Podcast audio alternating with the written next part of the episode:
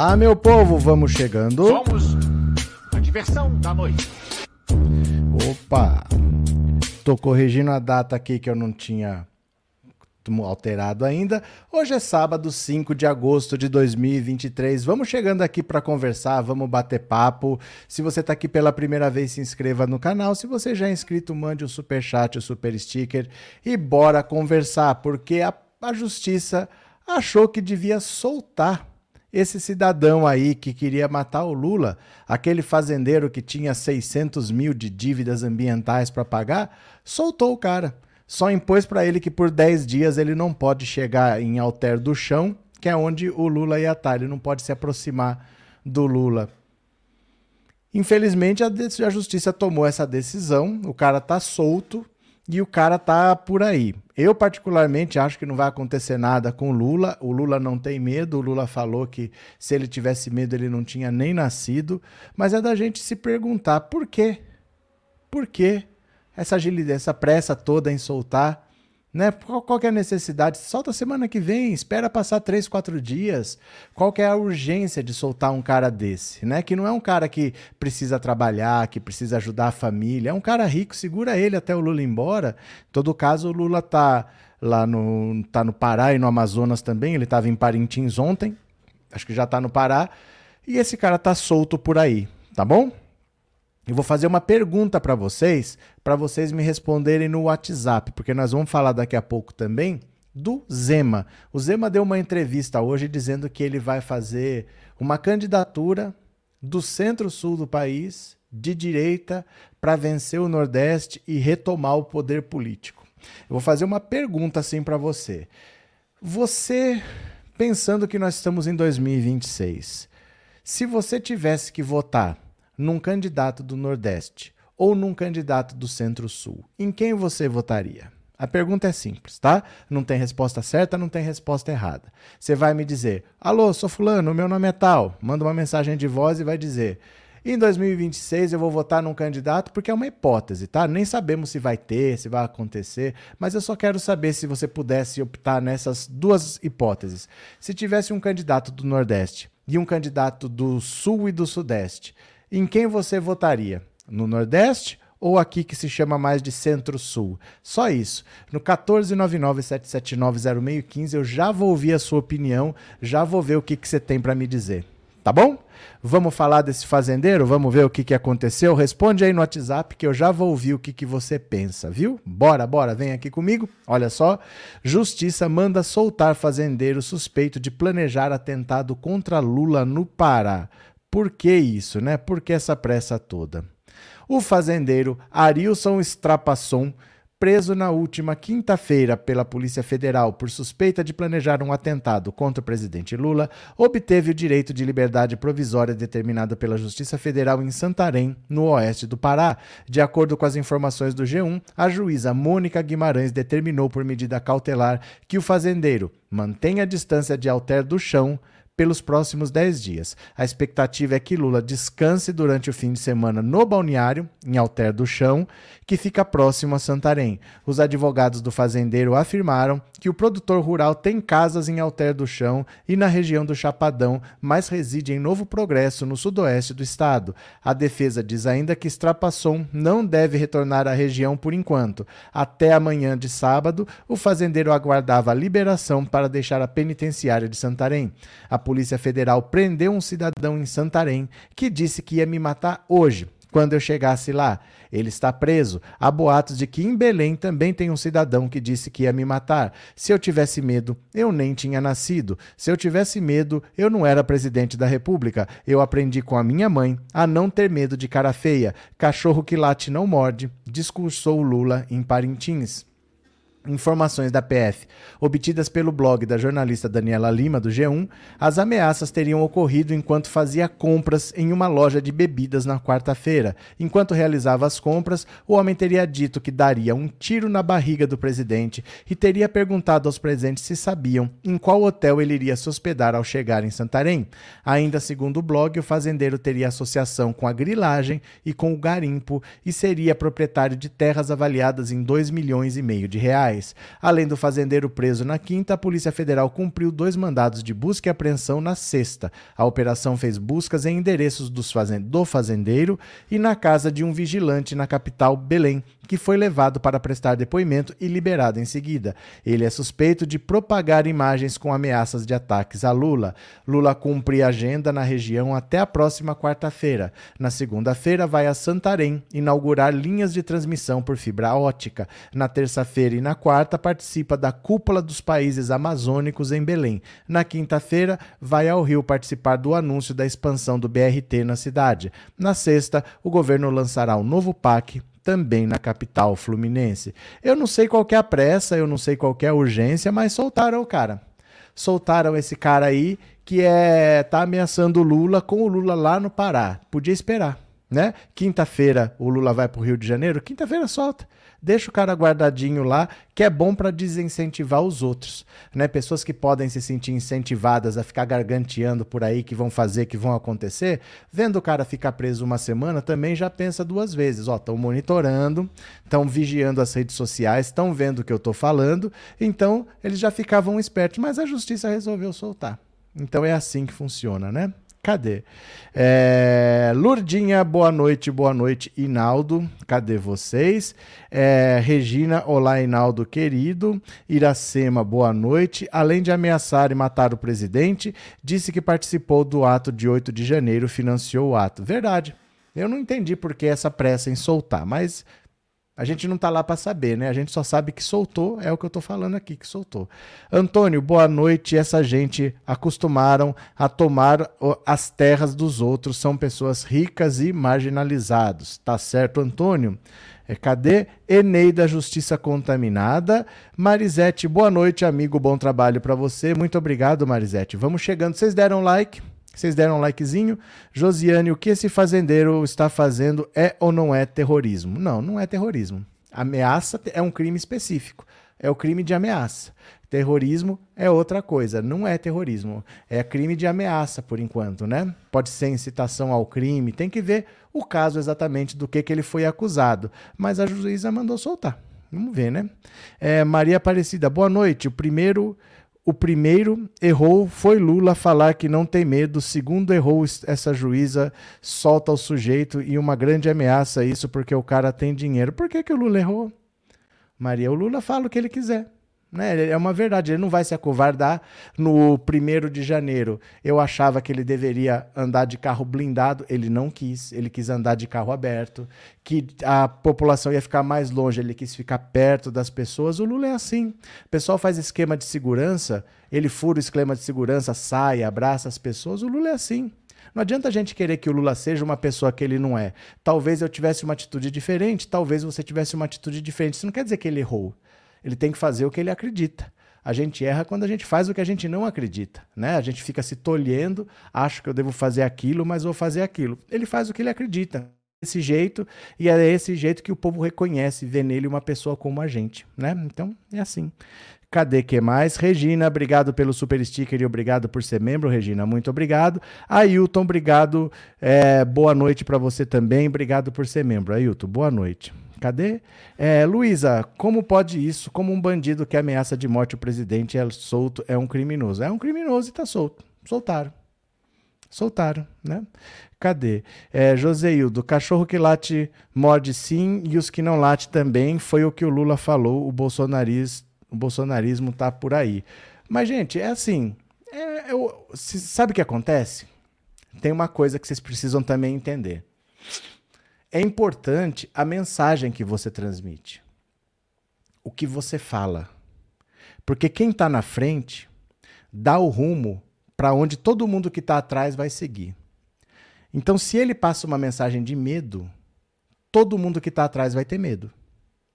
Ele, como líder, ele não pode passar medo. Ele não pode passar insegurança.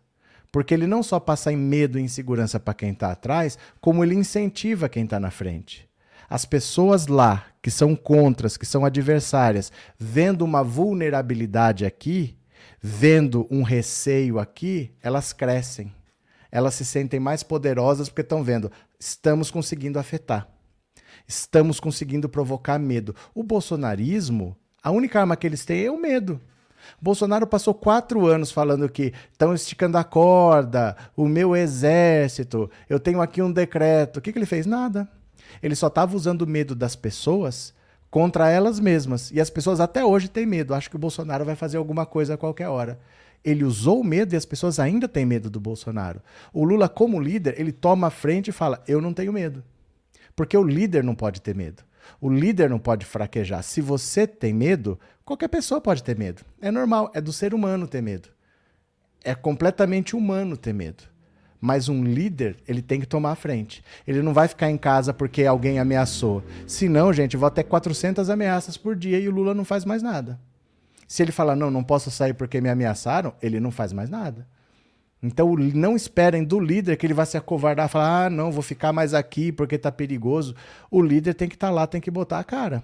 Né? Igual, por exemplo, quando o Hitler invadiu a Europa toda, estava dominando quase tudo, jogando bomba para tudo que é lado, destruindo, os ingleses sempre adoraram a rainha da Inglaterra porque ela não fugiu.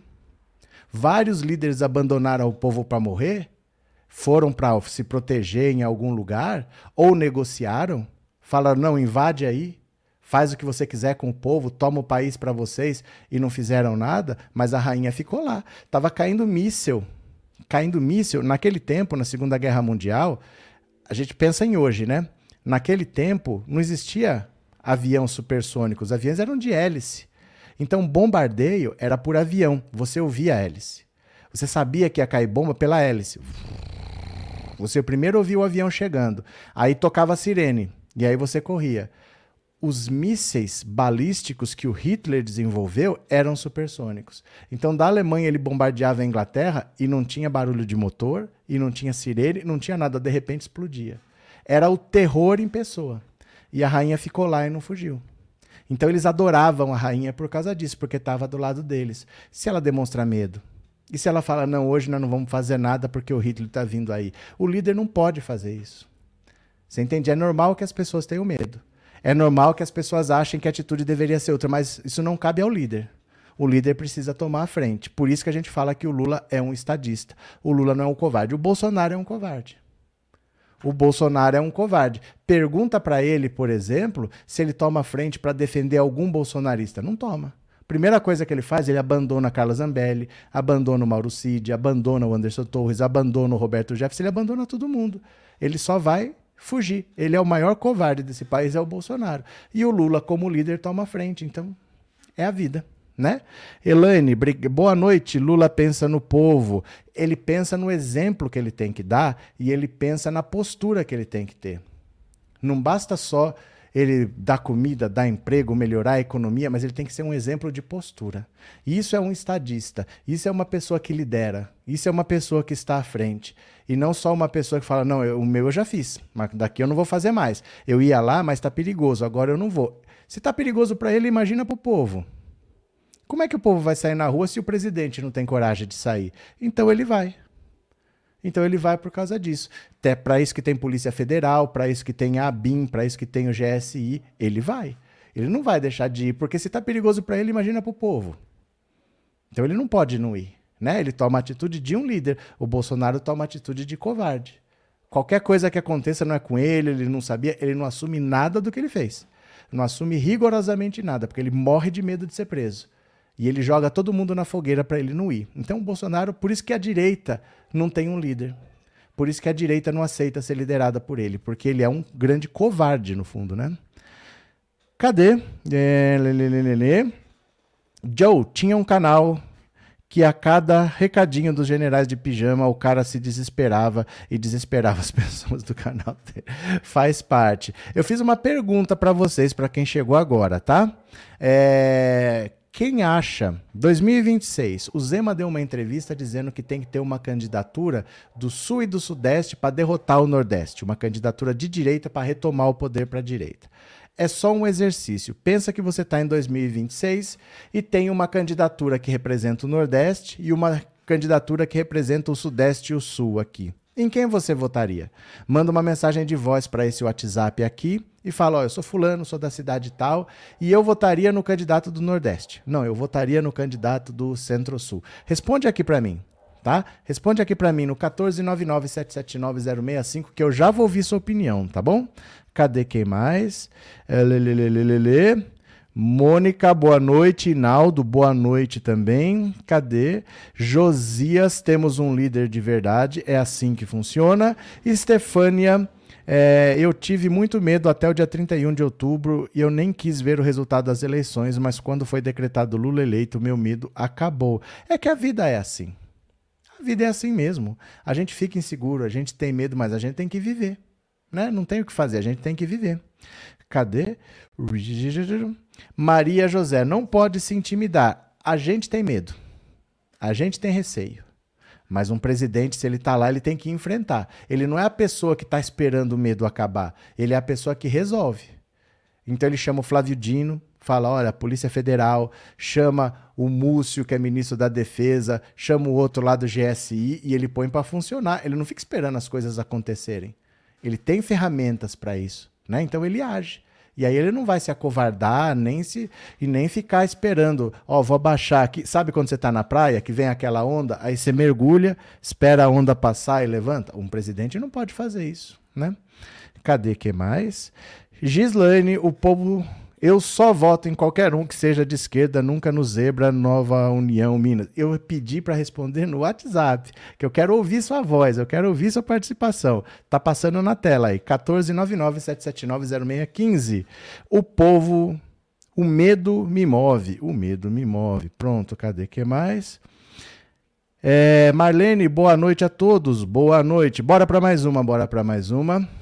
Mauro Cid diz que só queria cotar preço do Rolex. Olha que interessante, gente.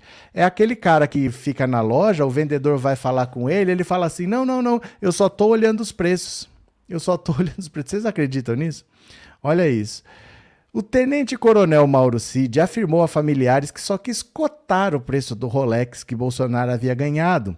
Por meio das informações contidas nos e-mails obtidos pela CPI, o Rolex, que teria preço de cerca de 300 mil, foi um presente dado pelos sauditas a Bolsonaro durante a viagem oficial do então presidente. Os repórteres Camila Turtelli, Lauriberto Pompeu e Eduardo Gonçalves mostraram que Cid trocou e-mails com uma pessoa sobre a venda do relógio. Olha, essa é a desculpa mais esfarrapada que eu já vi. Quer dizer que ele só queria cotar o preço, quer dizer, apenas curiosidade, é isso mesmo? Cadê? Ih, travou? Pera aí um pouquinho, eu vou sair e vou entrar de novo porque parece que travou. É rapidinho, tá? Vocês me dão um segundo? Parece que travou tudo aqui. Eu vou sair e vou entrar de novo. Só um segundo. Ih, rapaz, travou? Pera lá, rapidinho.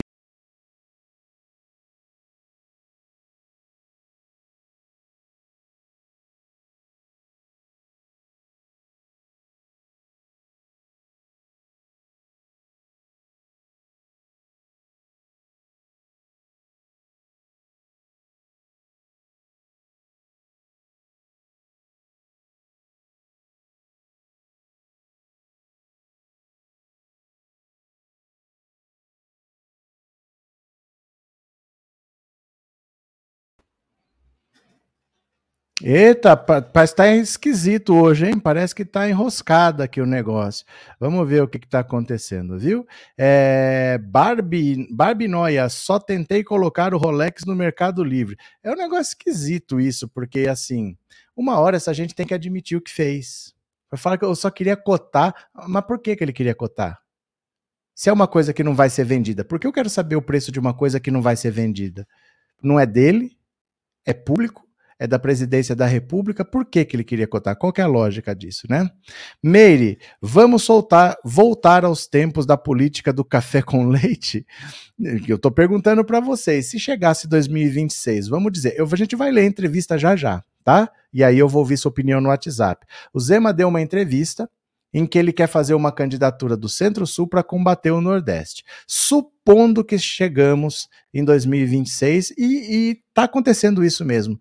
Tem um candidato que representa o Nordeste e tem um candidato que representa o Centro-Sul. Em quem você votaria? E aí nós vamos ver a entrevista dele, tá? Elite, boa noite. No período eleitoral não botei adesivos no carro por medo dos bolsonarentos. Então, mas a gente pode ter medo. Porque o medo é humano. As pessoas terem medo é completamente compreensível. Mas imagina você com medo e o presidente da República, que tem segurança, que tem o exército, com medo também. Se ele tá com medo, imagina nós. Ele pode andar em carro blindado, ele pode usar colete, ele tem segurança e ele tá com medo, imagina nós. Então, que recado ele passa se ele tiver com medo, né? Agora, eu não entendo por que, que o cara foi solto, né? Tony, a política do café com leite mostrou que não tem competência para administrar o país. Seninha, Bolsonaro não rouba, só leva para servo pessoal e depois faz cotação. Gente, quantos presentes ele não pode ter vendido? Porque essas joias, por exemplo, as joias não, as pedras preciosas não estão cadastradas em lugar nenhum. O que, que ele não pode ter vendido, né? Cadê? Miriam, o Cid para inventar mentira era melhor ficar calado. É, porque fala que ele só estava cotando. É, só curiosidade. Então tá bom, só curiosidade, né? Cadê? É, nossa justiça brasileira é uma das piores do mundo. Prende hoje, solta amanhã. Boa noite, boa noite, Getúlio Coelho. Cadê? Paulo César, Centro-Sul para combater o Nordeste, isso é coisa que se proponha? Ele já propôs. Vamos ler a entrevista já já. Eu vou ler mais uma notícia depois eu vou ler uma notícia, vou ouvir vocês no WhatsApp e depois vou ler a notícia do Zema. Então vocês têm uma notícia de tempo para dar sua opinião no WhatsApp, em quem você votaria. Aí depois eu vou ouvir as opiniões de vocês e vou ler a notícia para ver o que, que ele falou exatamente, tá? Cadê Miriam? Era só o Cid chamar um ourives, desculpe. Mas para quê? Mas por que ele vai querer saber o preço? É a mesma coisa assim. É, o Ronaldo Fenômeno comprou uma Ferrari. Por que, que eu vou sair perguntando numa concessionária quanto custa o carro? Por quê? Por que, que ele quer saber o preço se ele não tem intenção de vender? Não faz sentido, né? É, San Garcia, ter medo de cara feia é uma coisa, ter medo de arma de fogo é outra. Cara feia não mata, arma mata. Mas ninguém tá dizendo que não mata. Ninguém está dizendo que não mata. Estamos dizendo é que um presidente não pode chegar em público e falar assim: olha, gente, tem um cara armado que vai me matar, então essa semana eu não saio de casa. Você já pensou o que, que aconteceria na semana que vem? Se uma ameaça deu certo hoje, imagina quantas não vão ter semana que vem. O presidente ele não pode dar sinal de medo, ele não pode dar sinal de fraqueza. Não, não, ele não pode ter esse discurso. Isso que você falou, Sanga, você pode falar. Um presidente não pode falar: ó, oh, gente, eu disse que eu não tenho medo de cara feia, mas a arma é outra coisa, eu não vou sair de casa. Pô, se o presidente está com medo, imagina eu, que não tenho as garantias, as proteções que ele tem. Ele não pode passar isso para a população. É lógico que ele não tá saindo assim, ó, de regata, de bermuda. Cadê quem ia me matar? Cadê? Não é isso. Ele tem a ABIN, ele tem o GSI, ele tem as Forças Armadas, ele tem a Polícia Federal. E tá todo mundo vendo o que está acontecendo para não, não aconteça nada. Mas ele não pode passar informação de medo para a população. Gente, esses bolsonaristas são perigosos, hein? Não vamos fazer nada, porque senão a vida não segue. Nós podemos falar. O presidente não pode falar. O presidente tem que se tomar as medidas necessárias para que a coisa continue normalmente, né? Cadê? Guilherme, Zema sem chance, não tem aval da maioria. Cássia. Cheguei atrasada, mas estou aqui. Boa noite, boa noite. Então vocês têm uma notícia, eu vou ler uma notícia agora. Enquanto isso, vocês mandam mensagem no WhatsApp 14997790615 dizendo: Você votaria em 2026? Estamos aqui. Tem um candidato do Centro-Sul e tem um candidato do Nordeste. Em quem você votaria? Aí eu vou ler essa notícia, vou ouvir vocês e depois vamos ver a entrevista do Zema. Pode ser? Então vamos lá, quero saber sua opinião. Vai dizendo aí que eu já vou ouvir. Bolsonaristas admitem que situação de Mauro Cid se complicou. Ué? Só pode, cada coisa que aparece é uma desgraça pior que a outra. Bolsonaristas admitem nos bastidores que a situação jurídica do tenente-coronel Mauro Cid, ex-ajudante de ordens de Bolsonaro, tem se complicado cada dia mais. A percepção, dizem, piorou após a revelação nessa sexta de que o militar tentou vender um relógio da marca Rolex recebido pelo então presidente em viagem oficial à Arábia Saudita. A negociação veio à tona por meio de documentos enviados à CPMI do 8 de janeiro, com a troca de e-mails oficiais feitas por Cid para vender o relógio. O caso foi revelado pelo jornal O Globo e confirmado pela coluna.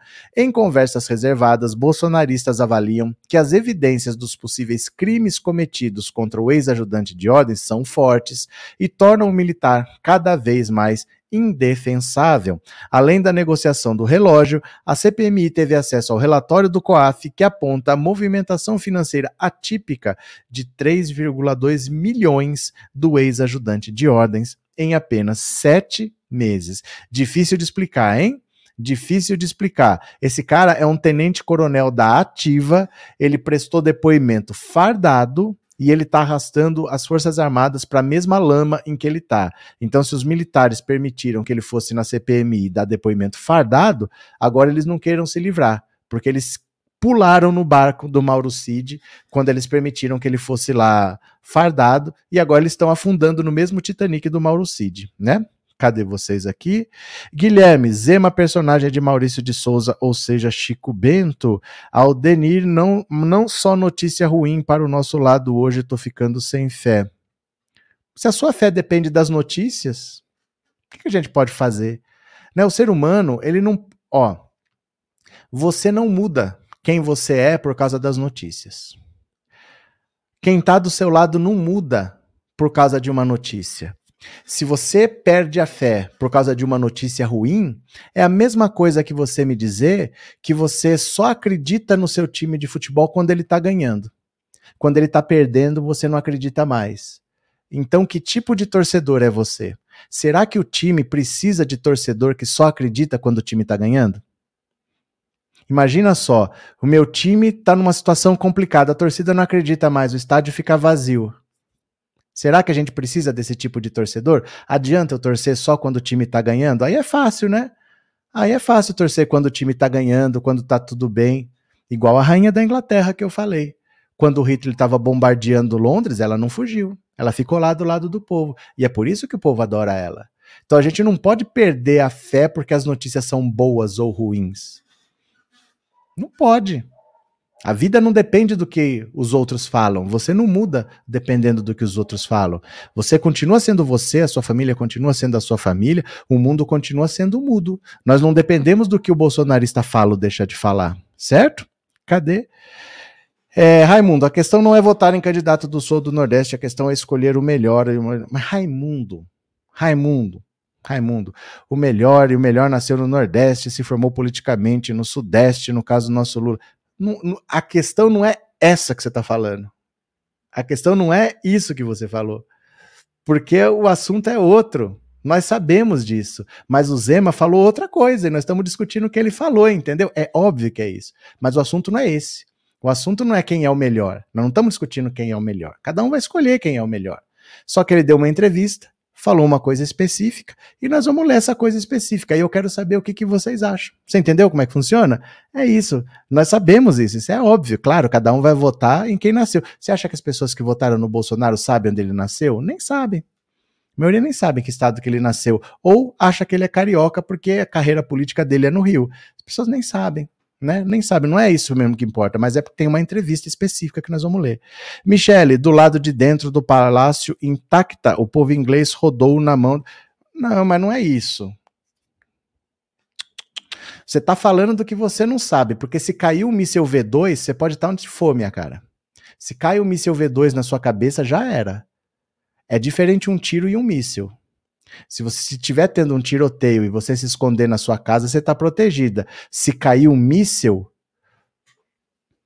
acabou. Você sabe por que, que esses mísseis eram chamados de blockbusters? Blockbuster, porque destruíam um quarteirão. Não existe estar dentro do palácio intacta. Se cair um míssil, já era. Já era.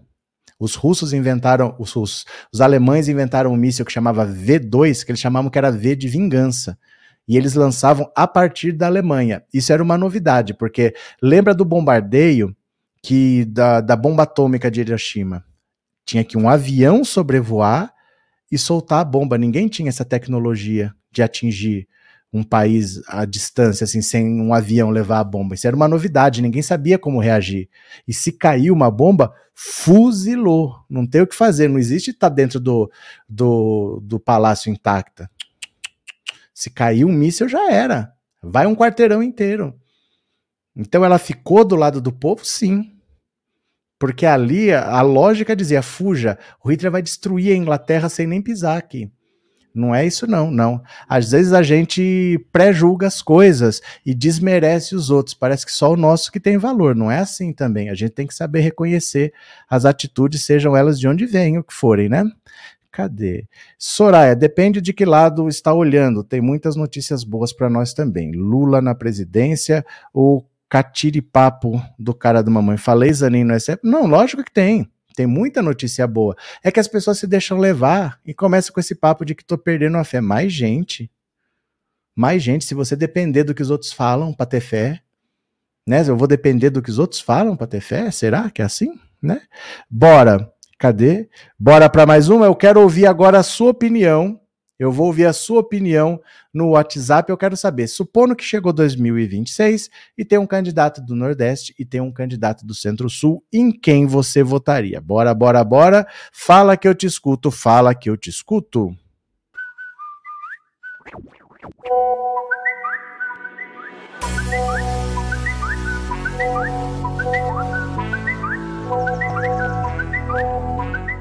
Bora, bora, bora, que eu quero ouvir sua opinião. E aí vamos ler essa notícia para ver o que, que esse Zema tá querendo, que ele tá enchendo o saco aí.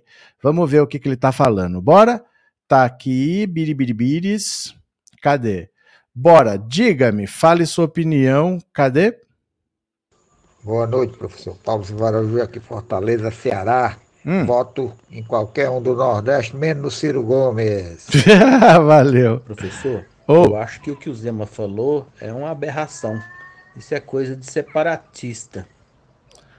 Então vamos ver, vamos ver o que, que ele falou aqui exatamente, tá? Eu já vou tocar aqui para vocês. Espera aí que eu tô vendo as mensagens aqui. Bora.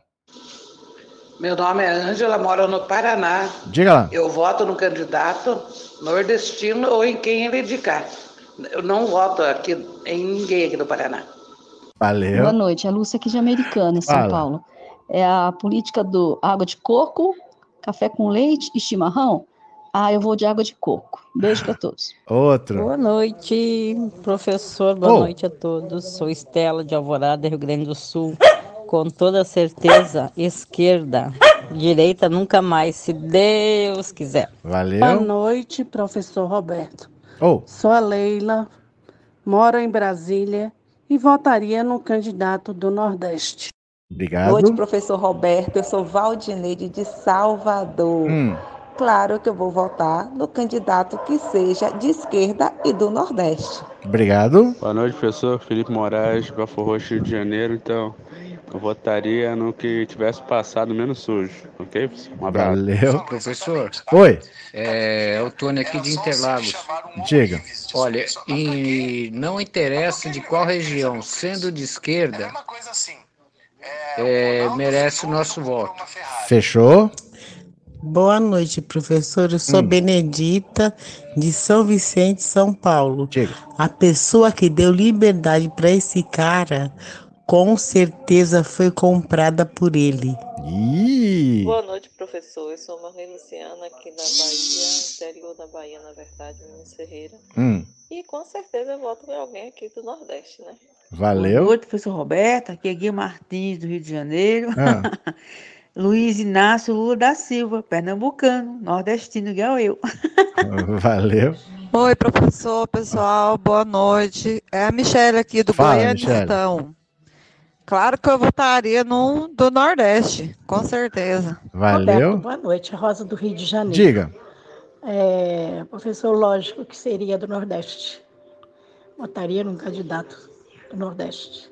Valeu, Boa obrigado. noite, professor Roberto. Aqui é Expedito de Juazeiro, da Bahia. Diga. É claro que o candidato é do Nordeste e do campo progressista. De preferência, se for Lula, melhor ainda. Um abraço e boa noite. Valeu. Boa noite, professor. Soraya aqui de BH. Eu só vou votar se eu souber a história da pessoa. Hum, Imagina se eu tiver que votar de repente num Sarney da vida, num Collor e tiver um, um outro mineiro, por exemplo. Eu vou votar naquele que tiver o melhor resultado. Só isso. valeu, obrigado. Boa noite, professor Roberto. Ou, É Oswaldo de Ibirité, Minas Gerais. Olha, com certeza o nordestino está provando que ele é o melhor, né? Então eu votaria no nordestino, sim. Valeu, obrigado. Ó, gosto demais da participação de vocês, viu? Obrigado para todo mundo que participou. Se não participou dessa vez, na próxima você participa, tá? Vamos ler a tal da entrevista do Zemo? Polêmica, polêmica, polêmica. Venham aqui comigo, ó. Olha só. Em entrevista, Zema defende frente sul-sudeste contra o Nordeste. Meu Deus!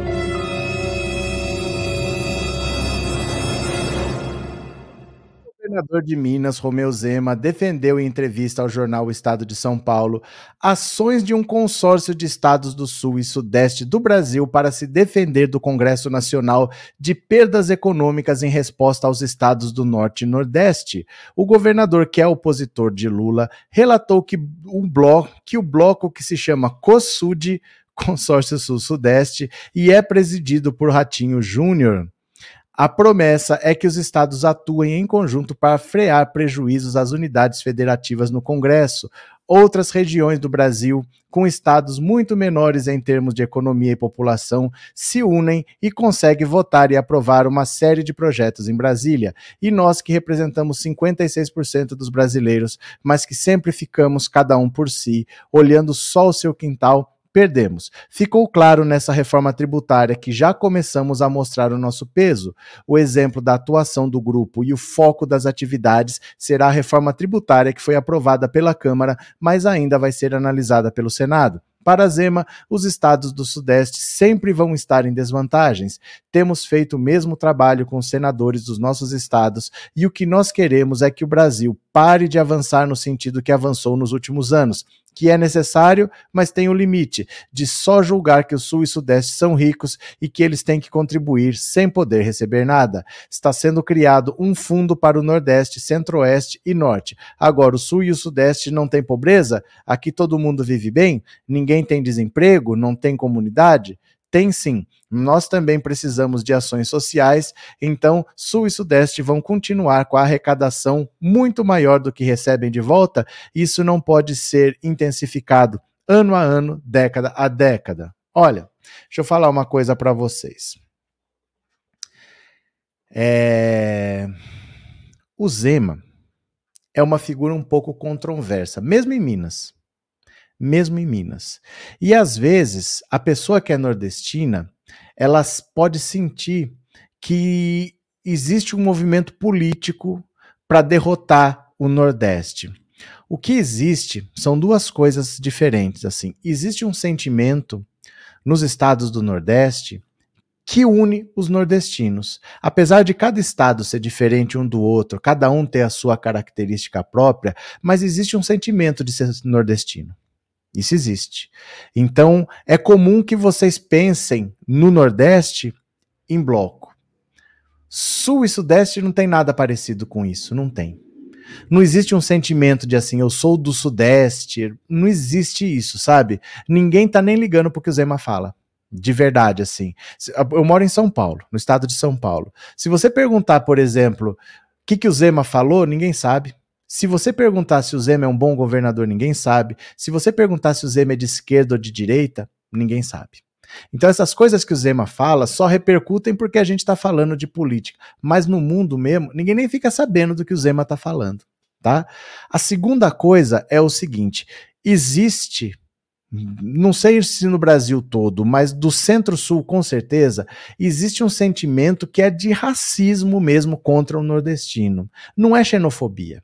Xenofobia, por exemplo, é, é diferente. Às vezes você não gosta de um povo estrangeiro porque você tem as suas tradições, você tem os seus costumes e o pessoal chega e não respeita. Isso existe em alguns países. Na China é muito comum o pessoal não gostar de pessoas de fora mas é diferente do sentimento de racismo, que é um sentimento de superioridade, é um sentimento de hierarquia, de olhar de cima e para baixo e falar, eu sou superior àquele cara, aquele cara não pode fazer isso porque ele é capaz, eu não confio porque o povo igual a ele. Isso está muito mais próximo do racismo. O racismo estabelece hierarquia entre as pessoas. A xenofobia não. O cara não vai gostar de estrangeiro, seja ele de onde for, quando ele é xenófobo, né? Então aqui existe um sentimento anti-nordestino forte. Tem. Mas não existe uma coisa assim, nós precisamos nos unir contra o Nordeste. Não existe um movimento político que seja assim. Ninguém vai querer falar assim, vamos votar numa pessoa daqui. Não existe. Você pode reparar que as pessoas que mandaram mensagem de WhatsApp que não são do Nordeste, muitas vezes falaram: "Ah, eu quero saber quem é esse cara". Ninguém liga muito para onde o cara nasceu. As pessoas que votaram no Bolsonaro, por exemplo, você pega o Centro-Oeste para baixo aqui, quem votou no Bolsonaro, ninguém nem sabe onde ele nasceu. A maioria acha que ele é carioca por causa da, da carreira política dele. Ninguém votou porque ele, é, porque ele é paulista, ele nasceu em São Paulo. A mãe dele, até morrer, morava aí no interior de São Paulo. Ninguém nem sabe, ninguém nem liga, ninguém tá nem aí. Ó, São Paulo tem hoje um governador que é carioca, teve uma prefeita nordestina, que foi a Luiz Erundina. O Rio teve um governador paulista, que foi o Witzel, teve um governador gaúcho, que era o Brizola. Ninguém liga. Então, essas coisas que o Zema fala, vamos nos unir, ninguém leva em consideração. Ninguém tá nem aí. Ninguém tá preocupado com as coisas que ele fala. Então, é, esse negócio que ele faz. Gente, o Dória não conseguiu unir o estado de São Paulo em torno da candidatura dele. Ele achava que ele ia fazer um bom governo e isso ia credenciar ele para ser candidato a governador. Nunca passou de 2%. O Eduardo Leite é a mesma coisa. Você acha que alguém, por exemplo, olha, para enfrentar um candidato do Nordeste, vou votar no Eduardo Leite porque ele é gaúcho? Ninguém tá nem aí. Então isso mostra o quanto o Zema é desconectado da realidade. Ele acha que alguma coisa aqui vai nos unir contra o Nordeste. Vai nada. Não vai. As pessoas daqui que, ó, o, o Lula venceu o Bolsonaro na cidade de São Paulo. O Haddad venceu o Tarcísio na cidade de São Paulo. Não tem muito isso. Sabe, politicamente não tem. Tem por parte das pessoas um sentimento anti-nordestino, que é um sentimento ridículo, é um sentimento racista, é um sentimento absurdo, mas não existe uma coisa assim. É, vamos politicamente agir para fazer um governo que seja do Sul. Ninguém vai votar por causa disso, viu? Ninguém vai votar por causa disso, ninguém vai escolher candidato por causa disso, ninguém quer nem saber na verdade. As pessoas aqui não votam por causa do estado onde a pessoa nasceu, porque é da minha cidade, porque é da outra. Nem pensem que tem chance de uma coisa dessa que o Zema está propondo dar certo. Não tem a menor possibilidade de dar certo. Ninguém leva o Zema em consideração. Se eu sair na rua e perguntar quem é o Zema, ninguém vai nem saber. Ninguém vai nem saber. O que, que você acha? Deveria, os estados deveriam se unir? Ninguém está nem ligando. O Zema é uma pessoa completamente desconectada da realidade.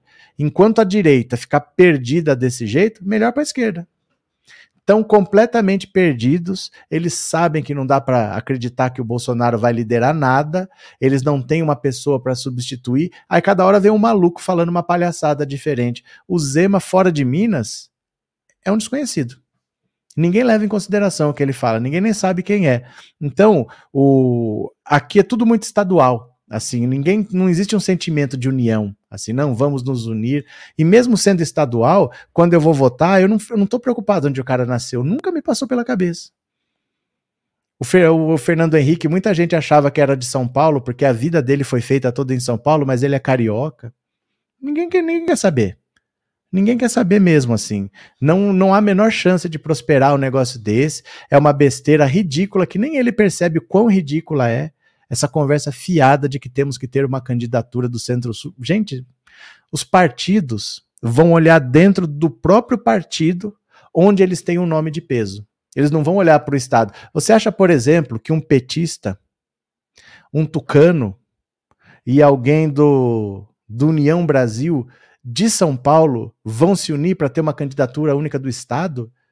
O petista vai conversar dentro do PT, União Brasil dentro do União Brasil. Não, não existe essa união que ele quer fazer. Então, eu acho que só mostra o quanto ele está desconectado da realidade, esse Romeu Zema, que ele não percebe que o quanto ninguém liga para o que ele fala, do quanto ele é relevante, né? Cadê? Gabi, Zema está tentando seguir a cartilha do DeSantis, governador da Flórida. Ocorre que os Estados Unidos são quase mini países, não funciona assim aqui. Não funciona não existe um sentimento tão forte assim do de procurar alguém do Estado para votar. As pessoas até elas podem ter orgulho do estado dela, gostar do estado dela, mas ela não vai votar num cara só porque é do estado dela, sabe? Por exemplo, é como se eu fosse votar para prefeito no cara que mora aqui, que é meu vizinho, só porque ele é meu vizinho. Ninguém escolhe um candidato assim por causa do CEP, né? Isso mostra a desconexão do Zema com a vida real das pessoas. Ninguém está preocupado com isso. Toda hora ele vem atacar o Nordeste e eles usam esses, esses mesmos argumentos que o Sul tem que se unir contra o Nordeste. E ninguém nem leva em consideração o que ele fala. A verdade é essa, né? Wallace, Jacques Wagner é carioca e governou a Bahia por dois mandatos. Ninguém liga. Ninguém liga. A, a conversa é muito mais dentro do partido do que dentro do Estado. Né? Será que o PC do B de São Paulo vai conversar com o Novo de São Paulo para ter uma candidatura paulista? Mas nunca, né? Cadê? É... Tonho, não entendo como Zema ganhou em Minas. A direita tem dinheiro, a direita faz propaganda, a direita tem os, a, a, a imprensa a favor, essas coisas acontecem mesmo, né? Eva, o Nordeste deve ser respeitado por todos. O Nordeste faz a grande diferença no Brasil. Eu acho que, Eva, eu penso muito assim. As diferenças deveriam nos enriquecer e nunca nos separar. A grande riqueza do Brasil é que ele tem um território imenso e uma população grande, mas em relação ao território é uma população pequena. Então a gente tem espaço para tudo e tem muita gente para fazer o que a gente quiser. É diferente como a da Índia. A Índia é mais ou menos do tamanho do Brasil e tem 1 bilhão e 400 mil pessoas para alimentar. A China a mesma coisa. Ou o Canadá, que tem um tamanho um pouco maior do Brasil e quase não tem ninguém lá. Então o Brasil é um país grande, que tem uma população grande, mas tem muito espaço, tem muito sol, tem muita água. O Brasil tem 20% da água doce do mundo. Nós temos uma riqueza como Brasil muito maior do que a gente ficar pensando assim individualmente, porque o Nordeste, porque o Sul, isso é uma besteira. A nossa riqueza é ser esse bloco gigantesco. É isso que coloca a gente nos BRICS. Você acha, por exemplo, imagina assim, que se o Sul fosse um país, os três estados do Sul fossem um país, você acha que estavam nos BRICS? Ninguém ia nem ligar, como ninguém liga para o Uruguai. O Uruguai é menor do que a zona leste da cidade de São Paulo, 3 milhões e meio de habitantes só, ninguém liga. Então a nossa riqueza, o nosso potencial é ser esse bloco grande. Se o mundo acabar e só sobrar o Brasil, acho que a gente nem percebe aqui. Porque o Brasil tem tudo o que precisa. O Brasil não depende de, de recursos de outros países, consegue viver sozinho. O Brasil era um país completamente isolado durante a ditadura militar. E o país vai. O país vai porque ele tem pessoas para comprar, tem trabalhador para produzir, tem recursos, tem matéria-prima, tem energia, tem água. O Brasil tem tudo. A nossa riqueza é ser do tamanho que a gente é. Né? Isso, as diferenças deveriam nos enriquecer e jamais nos separar. Vera, obrigado pelo super sticker, obrigado por ser membro do canal, valeu. E Eduardo Cunha, o maior estado do Nordeste é São Paulo. É, a cidade de São Paulo, a gente podia dizer que é a capital do Nordeste, assim, porque se você pega os estados nordestinos, eu acho que as, eu acho que em São Paulo tem mais pessoas daquele estado do que na capital do estado. Assim, é capaz de ter mais pernambucano do que na capital de Pernambuco, é capaz de ter mais paraibano do que na capital da Paraíba. São Paulo tem, é muito misturada realmente. É muito misturada. E isso deveria nos enriquecer, jamais nos separar. É assim que eu penso, né? A nossa riqueza vem dessa diversidade, dessa mistura, mas esse pensamento de extrema direita, por isso que ele perde a eleição porque ele é fadado ao fracasso, realmente, né? Paulo Roberto, Zema só foi reeleito em Minas por causa do dinheiro que foi investido na campanha dele. Sandra, obrigado pelo super sticker e obrigado por ser membro, viu? É. Felipe, mas a maioria do pessoal é racista, endemoniado, o que se pode fazer? Ô, oh, meu caro, peraí. Infelizmente é lutar para expulsar pessoas assim, senão pessoas de cor correm o risco de serem mortas numa espécie de holocausto. Felipe, eu acho que você não sabe que o racismo não surgiu agora. Né? Porque você acha o quê? Que surgiu um racismo que vai matar as pessoas? Se dependesse dos governos que esse país já teve, já era para ter acabado há muito tempo. Você sabia que em 1911, vou contar uma coisa para você. Em 1911, em Londres, o, o que fazer com os pretos era um problema mundial, porque eles eram considerados pessoas inferiores e um país não poderia ser desenvolvido com muitos pretos. Então, os Estados Unidos não sabiam o que fazer, o Brasil não sabia o que fazer. Em Londres foi feito o Congresso Internacional das Raças. E o representante brasileiro chamava João Batista de Lacerda, 1911. Ele falou assim: se a gente olhar para o Brasil hoje, que tem uma maioria negra, olha o estado em que nós os abandonamos. O Estado brasileiro abandonou essas pessoas, elas vão acabar morrendo.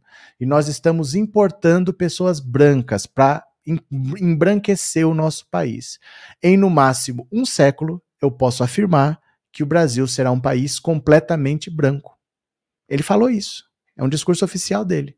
Que em 100 anos, quer dizer, até 2011, como eles tinham abandonado as pessoas. Ó, toma a liberdade de vocês, vai embora. Não tem alimentação, não tem saúde, não tem emprego, não tem nada. Ele falou: em máximo em um século, essas pessoas vão morrer, elas estão abandonadas, e nós estamos trazendo pessoas brancas para substituir, estamos trazendo imigração europeia, e no máximo 100 anos o Brasil vai ser um país branco. O que, que você acha que aconteceu nesse tempo? Você acha que é simples assim? Não é simples assim, né? A previsão falhou um pouco, né? Em 2011 era para ter passado quatro gerações e era para o Brasil ser um país completamente branco, segundo a posição do Estado brasileiro que trabalhou para isso, né? É... Ô, gente, tá enroscando de novo aqui o negócio, hein? Tá enroscando de novo aqui. Para mim tá travando. Tá travando para vocês? Eu não sei se tá travando para vocês aqui. Para mim tá travando. Eu vou fazer o seguinte, eu vou sair e vou entrar de novo. Me dá um segundinho que é bem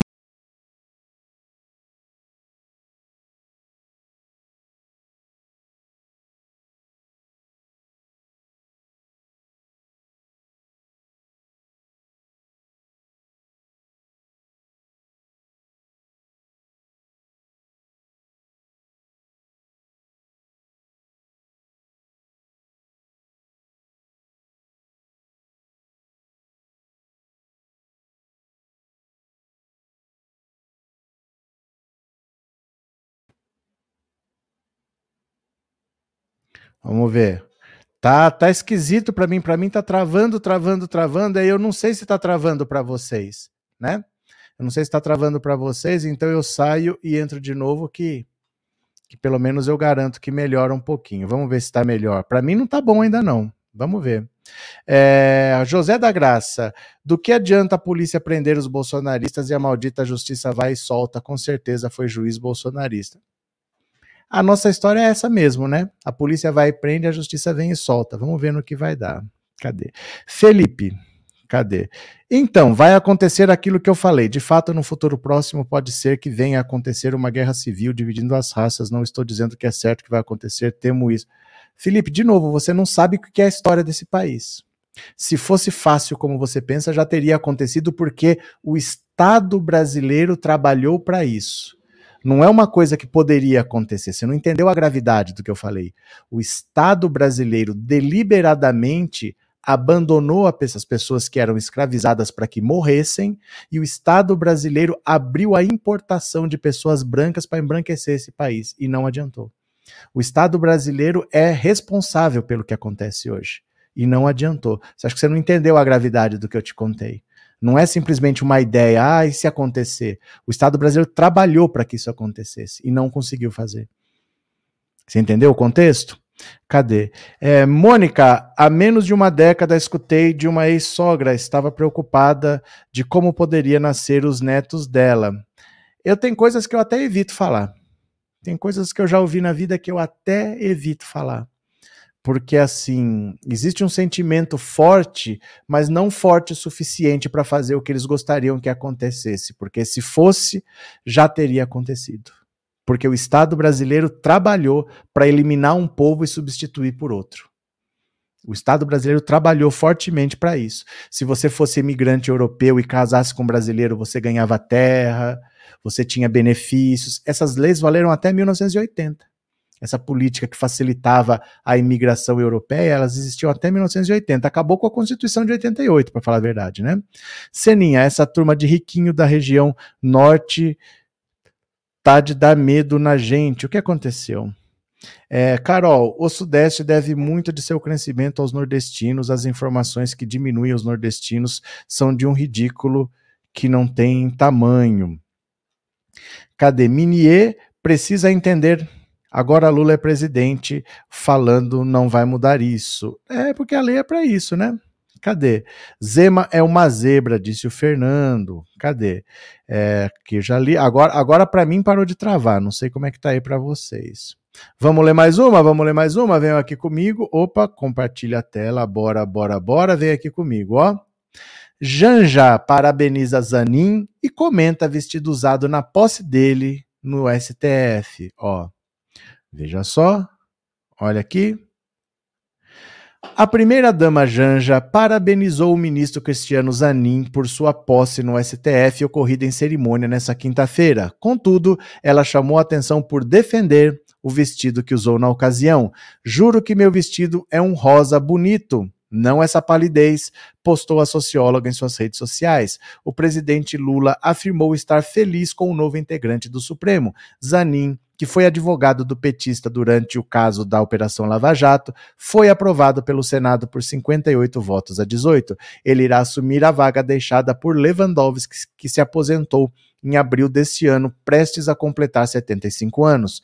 Lula ainda deve indicar um segundo nome para a corte, pois a ministra e atual presidente Rosa Weber também irá atingir a idade limite em outubro desse ano. Estiveram presentes na solenidade que empossou Zanin os ministros do governo federal, integrantes aposentados do STF, magistrados, congressistas, Rodrigo Pacheco e Arthur Lira. Olha, mas o nome mais comentado lá no STF não estava presente. O nome mais comentado foi Sérgio Moro. O pessoal diz que ele deve ter dormido à base de Rivotril. E o Sérgio Moro, é, a classe política se sentiu vingada com a indicação do Zanin. Eles queriam passar essa rasteira no Sérgio Moro porque ele perseguiu a política. O negócio dele era prender político e fazer delação premiada e prender outro político. Então todo mundo queria ver o advogado do Lula ir para o STF na vaga que o Zanin tanto quis. Então eu fico só imaginando a posse do Zanin acontecendo e olha o Sérgio Moro como tava. Olha o Sérgio Moro, ó. Cadê? Cadê que não entrou? Cadê Sérgio?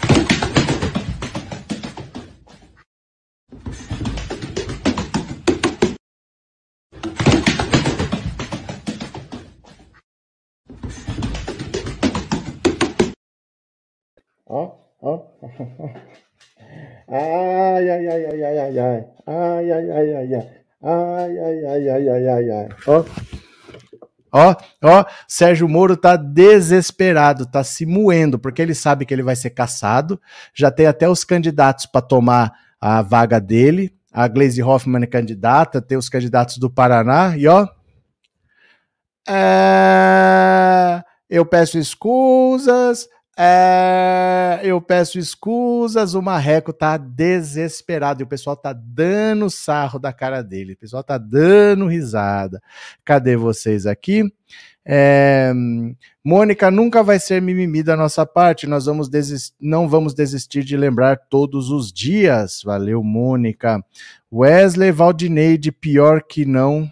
A peste, o que aconteceu? Meire, não vou rezar no seu túmulo. O que, que aconteceu?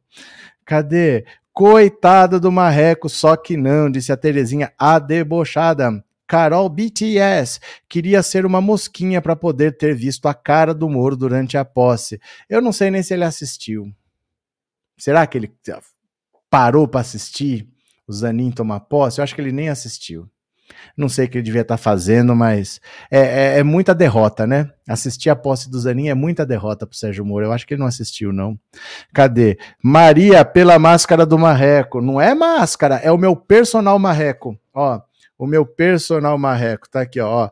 É... Eu peço escusas. É... Aqui, ó, o meu personal Marreco. É. Ai, ai, ai, cadê vocês aqui? Renê, obrigado, viu? É, mesmo Zema não tendo apoiado Lula, ele ganhou em Minas nos dois turnos. É, gente, o, o Zema, eu não sei em que planeta que ele tá, achando que vai ter uma candidatura de Centro-Sul, como se alguém se importasse, né? Cadê? É, Ronaldo, e a exploração da mão de obra do Nordeste por empresas do Sul? O que tem? O que tem? Que, que você quer saber? Pergunte. É Soraya, engraçado demais. O senhor arruma cada vídeo engraçado. Morro de rir com a cobrinha e com esse marrequinho, o barulho que ele faz com as patinhas. Agora eu tenho meu personal marreco aqui para eu dar tapa na cabeça quando eu tô com raiva. Rita, ele provavelmente não assistiu para não infartar. Não, eu acho realmente assim que ele não deve ter assistido. É muita derrota, gente. É muita derrota. Você pensar que você quis, você barganhou uma vaga no STF, porque muita gente quer uma vaga no STF, muita gente faz campanha, mas ele barganhou uma vaga no STF. Ele largou de ser juiz para ser ministro e ser indicado para o STF. Ele fez isso com a carreira dele. Enquanto ele era juiz, ele ia aposentar como juiz e não ia acontecer nada com ele. Ele largou uma carreira estável para ir para um cargo que ele poderia ser mandado embora no dia seguinte, confiando que ele ia ser indicado para o STF, e ele está vendo o advogado que derrotou ele ficar com essa vaga. É muita derrota junta. Ele foi considerado um juiz suspeito, que é a pior coisa que pode acontecer com um juiz, né? Um juiz que condenou uma pessoa porque queria condenar, porque queria se beneficiar daquela condenação. Ele foi considerado suspeito. O Zanin está na vaga dele do STF. O Lula é presidente de novo e ele vai ser caçado. É muita derrota junto, é muita derrota, né? Cadê? Nelson Garapa, primeiro turno Zema usou Santinho com Lula e enganou seus eleitores. Só dá um golpe que há, só dá um Google que acha a gadaiada. Pronto. Obrigado, Nelson. Gabi perde uma vaga para o Zanin e outra para Gleice, que coisa linda. É. É porque o Lula vai fazer tudo para eleger a Gleice. O, a economia no ano que vem vai estar tá voando, porque já está muito melhor do que estava. Então, o ano que vem, colhendo os frutos, a popularidade subindo, ele vai puxar a Glaze para o lado dele, porque ela não é do governo, né? Ela é presidente do PT, mas ela não é do governo. Ele vai puxar a Glaze para o lado para toda hora e ele quer que a Glaze, a Glaze se eleja pelo Paraná, né?